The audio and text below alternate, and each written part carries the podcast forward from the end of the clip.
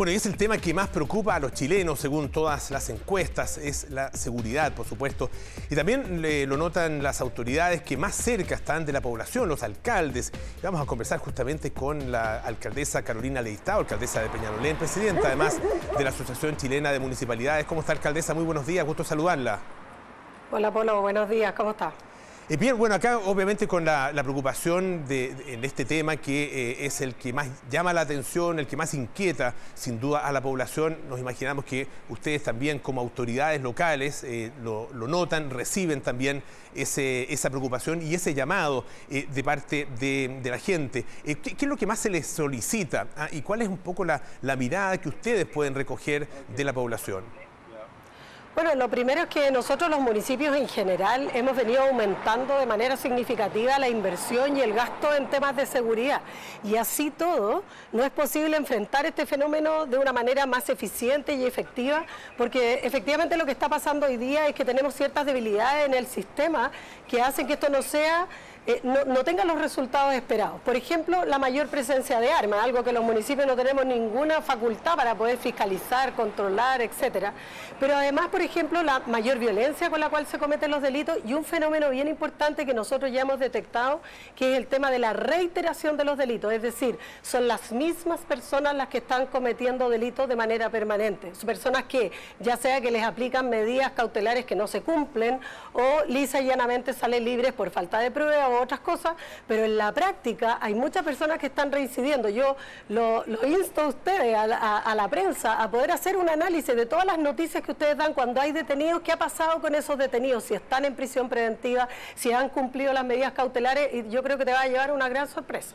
Bueno, de hecho es uno de los temas que se ha discutido a propósito de em, otro asunto que, em, según la mirada, ¿no es cierto?, particularmente de los parlamentarios de la oposición, tiene incidencia también en eh, la en la, situación delictual que tiene que ver con el tema de los indultos. Varias de las personas que eh, fueron efectivamente indultadas por el presidente tenían un prontuario más o menos importante. Eh, ¿Qué, qué papel juega una decisión como esa, cree usted, en eh, la mirada que tiene la población y qué, qué, es lo que usted ha podido conversar con, con los habitantes de su comuna? A ver, si bien obviamente no puede discutir respecto del indulto mismo, la verdad es que esto es un tema bastante más sistémico y que viene hace mucho más tiempo y que no tiene una incidencia, digamos, la decisión del indulto en este sistema en particular, que es el tema de las medidas cautelares que se le aplican a las personas que son detenidas cometiendo un delito. Por ejemplo, muchas de ellas se les aplica reclusión nocturna. Nadie sabe si la cumplen o no la cumplen, muchos de ellos no la cumplen. Muchos han sido eh, pillados en nuevos delitos, cometiendo nuevos delitos, con tobilleras, quien controla las tobilleras, eh, cometiendo delito con medidas cautelares como arresto domiciliario, ya sea total o parcial. O sea, claramente estamos frente a un fenómeno que es mucho más sistémico y que yo creo que tiene que ver también con la aplicación de las penas. Yo entiendo que muchas veces una persona que delinque por primera vez no se le quiera enviar a la cárcel. En ese caso, lo importante es que el sistema tenga algo en lo cual eh, esa persona efectivamente cumpla una, pena y efectivamente sea o, o tenga la posibilidad de reinserción, cosa que hoy día no ocurre. Entonces, muy importante. Y el otro fenómeno es el tema de la Comisión de Delitos por Menores de Edad, donde también ahí recién hace muy poco se aprobó una parte que se complementa con la Ley de Responsabilidad Penal Juvenil, porque si no vamos a seguir bajando la edad de comisión de delitos, pero la verdad es que no estamos haciendo nada con esos jóvenes y esos niños que repiten historias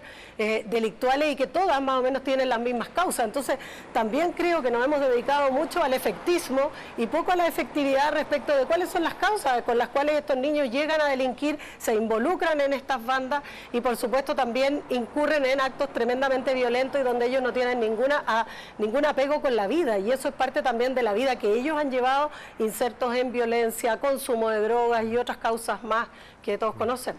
Claro, tal como usted lo dice, eh, son, eh, es muy difícil, muy raro encontrarse con un adulto que sea primerizo, digamos. En general han comenzado sus carreras delictuales de muy, muy jóvenes e incluso siendo niños de 12, 13 años, ah, hemos, hemos, visto casos, incluso eh, niños, qué sé yo, manejando, que terminan chocando, ¿no es los vehículos, porque efectivamente son, son apenas niños. Eh, ahora, eh, ¿qué pasa con las facultades de las distintas instancias que tienen algo que decir en esta materia? Por ejemplo, el caso de los propios municipios. ¿Necesitan más facultades? ¿Hay algo que desde el punto de vista, por ejemplo, legislativo se deba hacer para dotarlos de más atribuciones? Absolutamente, lo hemos planteado en distintas mesas, también se lo planteamos a la ministra del Interior a propósito del acuerdo de seguridad, donde hay una cápita especial en el ámbito municipal donde creemos que debemos tener más atribuciones. Por supuesto que estas atribuciones vinculadas a nuestro ámbito, que es el ámbito preventivo. Nosotros no tenemos, no somos policía ni queremos serlo, no tenemos ninguna posibilidad hoy día con la inequidad territorial que existe en el ámbito municipal de pensar siquiera en una policía municipal, pero al menos poder dotar a nuestros inspectores municipales, agentes preventivos que andan en la calle de mejores atribuciones para poder enfrentar el delito o al menos prevenir el delito de manera más eficiente. Por otro lado, también hay un tema de recursos. Los municipios tenemos recursos limitados para invertir. Podríamos tener, nosotros tenemos en Peñalén más de 100 cámaras que son operadas por funcionarios municipales en la comisaría de Peñalén y con eso coordinamos, pero hay muchos otros municipios que ni siquiera cuentan con una cámara. Hay municipios que no tienen ni siquiera un patrullero. Eh, hay otros que tenemos muy poquitos, otros municipios que tienen 200. Entonces la inequidad que se produce en la posibilidad de poder enfrentar fenómenos como este desde el ámbito municipal es bien limitada, con recursos y también con facultades para nuestros, eh, las personas que trabajan en la calle. Ahora, eh, en el tema de em, una institución que sí tiene las atribuciones y que sí tiene todo el mandato legal ah, de, luchar contra la delincuencia es Carabineros, ¿no es cierto? Eh, y ha habido toda una discusión estos últimos días con respecto a el apoyo, el respaldo y la protección que tiene el Carabinero. ¿Qué, visión tiene usted como alcaldesa y también como presidenta de la Asociación Chilena de Municipalidades? Yo creo que en general ha habido un cuestionamiento a la autoridad en, su conjunto, a todo tipo de autoridad. Y por supuesto que Carabineros debe contar con todo el imperio de la ley, es decir, que tenga esta autoridad, que cuando llega a un lugar sea respetado y que cuando sea atacado tenga la posibilidad de responder ese ataque. Y yo creo que eso ha estado debilitado durante mucho tiempo. Yo al menos he sido una defensora de las facultades de Carabineros, respetando por supuesto y con apego a los derechos humanos, pero eso no implica que Carabineros no pueda responder y actuar cuando corresponde. Y yo creo que efectivamente ha debilitado su actuar, muchas veces ellos prefieren no intervenir en algunas situaciones para no generar eh, un conflicto o para no generar un enfrentamiento que puede terminar, por supuesto, eh, cuestionándose después su reacción, etcétera. Y eso es así, yo al menos lo he vivido personalmente en nuestra comuna, sobre todo, por ejemplo, cuando se tiran fuegos artificiales, que hoy día es delito, y que las personas dicen, oye, pero ¿por qué pasa? ¿Qué está pasando? Están tirando fuegos artificiales y nadie hace nada. Bueno, efectivamente, ingresar a una población donde están tirando fuegos artificiales, donde hay niños, donde está la gente en la calle, ingresar con un carro lanzagua, por ejemplo, es imposible, porque se va a generar una situación de enfrentamiento con la comunidad en general. Entonces se prefiere que terminen de tirar los fuegos artificiales y no hacer nada. Yo creo que eso es un error. Ahora, claro, ¿cómo enfrentarse a una situación como esa cuando estás con gente encima?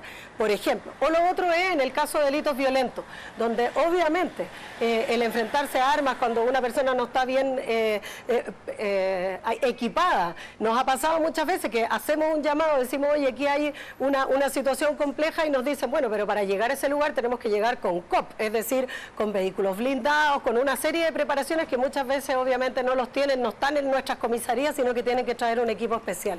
Eso dificulta el accionar de carabineros muchas veces. Yo creo que hay que respaldar, por supuesto, su acción.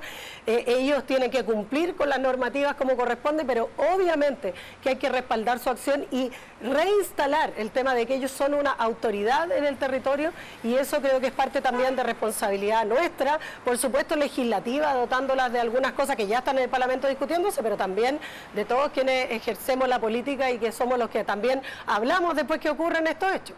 Claro, él, estaba em, em, pensando en las palabras del general eh, Ricardo Yáñez, general director de Carabineros hace algunos días, eh, que claro, coinciden con lo que, con lo que usted dice, pero se referían particularmente al tema del respaldo eh, y a la tranquilidad y seguridad con que pueden efectivamente actuar los carabineros eh, sin estar pensando que después, bueno, o la fiscalía o, la, propia autoridad eh, gubernamental puede tomar algún tipo de medida en contra de ellos. Es decir, eh, trabajar finalmente con, tranquilidad y con libertad, em, dentro del marco, por supuesto, de la ley. no creo que estén pensando salirse de ese marco. En ese sentido, ¿existe ese respaldo, cree usted?